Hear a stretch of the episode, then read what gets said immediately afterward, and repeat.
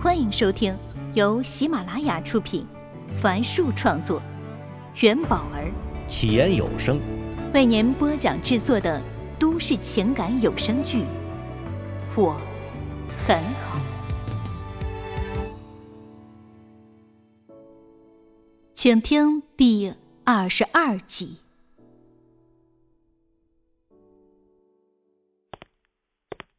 温暖走过去，谢畅抬头看了一眼他，踉踉跄跄站起来想要离开。手机铃声打破了两人的沉默。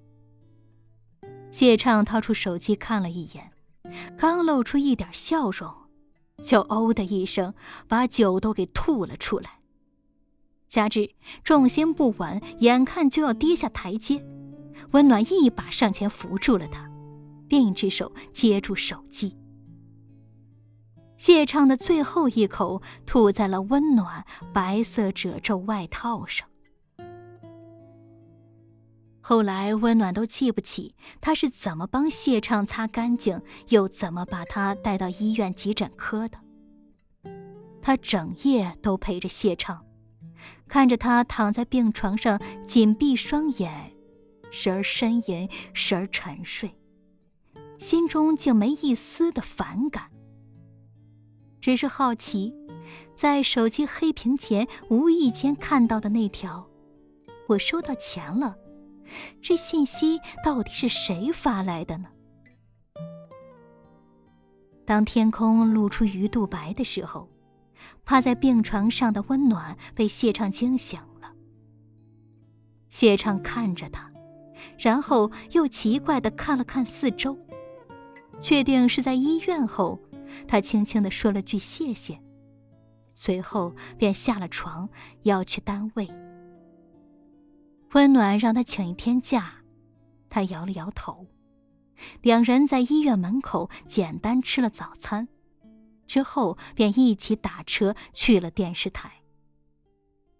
车在江城电视台前的红灯处停下，谢畅突然下了车。他请司机把温暖带到电视台。哎，你，你怎么在这里下车？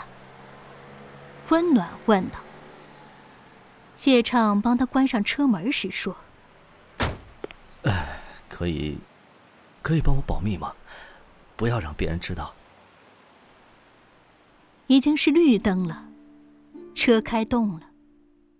温暖来不及回答。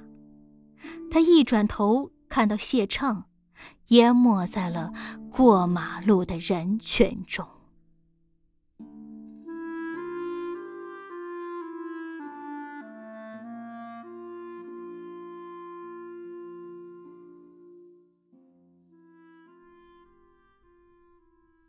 上官燕第二次遇到罗大姐，是在接儿子放学的路上。当时她和乐婆婆正聊得起劲儿。两个孩子手拉手走在前面。罗大姐站在路旁的便利店前，一看到他们就热情的走了过来。她是特意过来找乐婆婆的，说有人看上了她的老房子，要约个时间谈谈。介绍完买家的情况后，罗大姐突然拉起乐婆婆的手说：“ 阿婆，这房子是你自己要卖的吗？”乐婆婆迟疑了下，又点点头。那就好，虽然是你女婿出面在卖，但我还是得当面确认一下的。乐婆婆看着前面和笑笑打闹的外孙女儿说道：“卖了可以把钱给他们换套大的，我年纪大了，还有点退休金。”我懂。上官燕看到罗大姐欲言又止，想起第一次见到乐婆婆时的意气风发，不解的问道：“哎，有什么不妥吗？”乐婆婆苦笑着说：“嗨，她是怕我钱和房子都没了。”说完，她摇摇头，就带着毛毛先走了。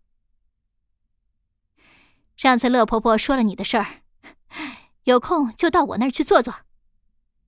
罗大姐递给上官燕一张名片。我看你啊，是对我们这行有偏见，总觉得我们不是什么正经工作。哎呀，哪有啊！上官燕忙掩饰道。罗大姐笑笑说道：“ 大家都想找到金饭碗、铁饭碗，要我说啊，有自己的本事就是最好的饭碗。我们中介啊，也是一门手艺活儿。”玩伴走了，顾笑便开始催妈妈：“赶快回家，给他做最爱吃的面食小黄鱼。”上官燕趁机和罗大姐告了别。到家后，上官燕刚淘好米，陈静打来电话，诉说晚上又要被爸妈拉去相亲，烦不胜烦。上个礼拜。陈静她妈妈给女儿介绍了一个外贸公司经理，说父母从事黄金交易工作。后来才知道，原来是在县城里开了一家打金店。上上个礼拜，和他相亲的男的点了两份团购套餐，这也罢了，可能为人简朴吧。他没想到，他一看菜有点多。硬和服务员讲道理，摆事实了二十来分钟，最后如愿退掉了一份已经端上来的团购套餐。电话那头的陈静感叹：“不知道这次又会遇到个什么样的。”上官燕问他怎么看待房屋中介这份工作。陈静说：“挺好的。”听说佣金还不少，一套三百万元的房子，房东和买房的都要交百分之一的中介酬劳，那就是六万块啊！个人一般能分到酬劳的一半，那可就是实打实的三万块钱。三万块钱，竟有这么多！上官燕插好电饭煲插错的手停滞了一下。然后心不在焉的敷衍了几句，就挂断了电话。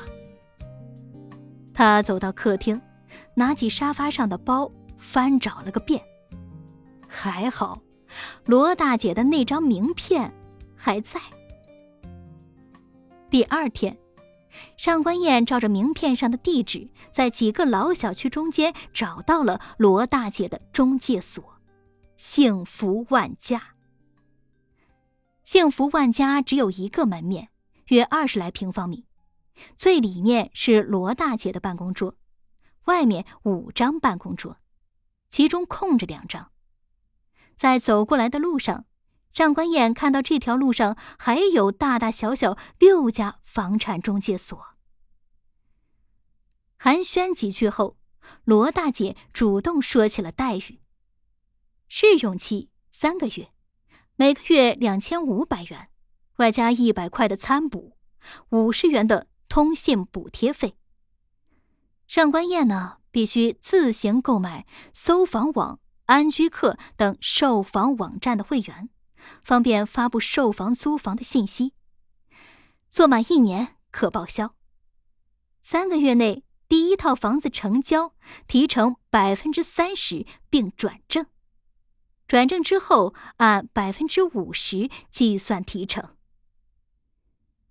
罗大姐一口气说完后，又想到了点什么。哦，对了，你要接送孩子的是吧？那九点上班，四点下班，比我们少上一个半小时。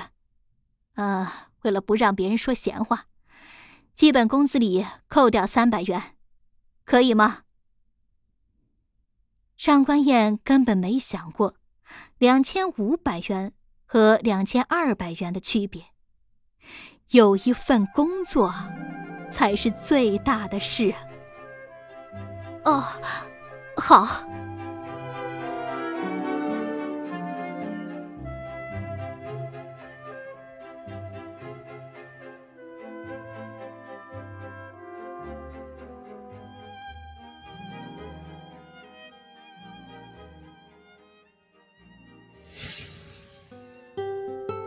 本集已为您播讲完毕。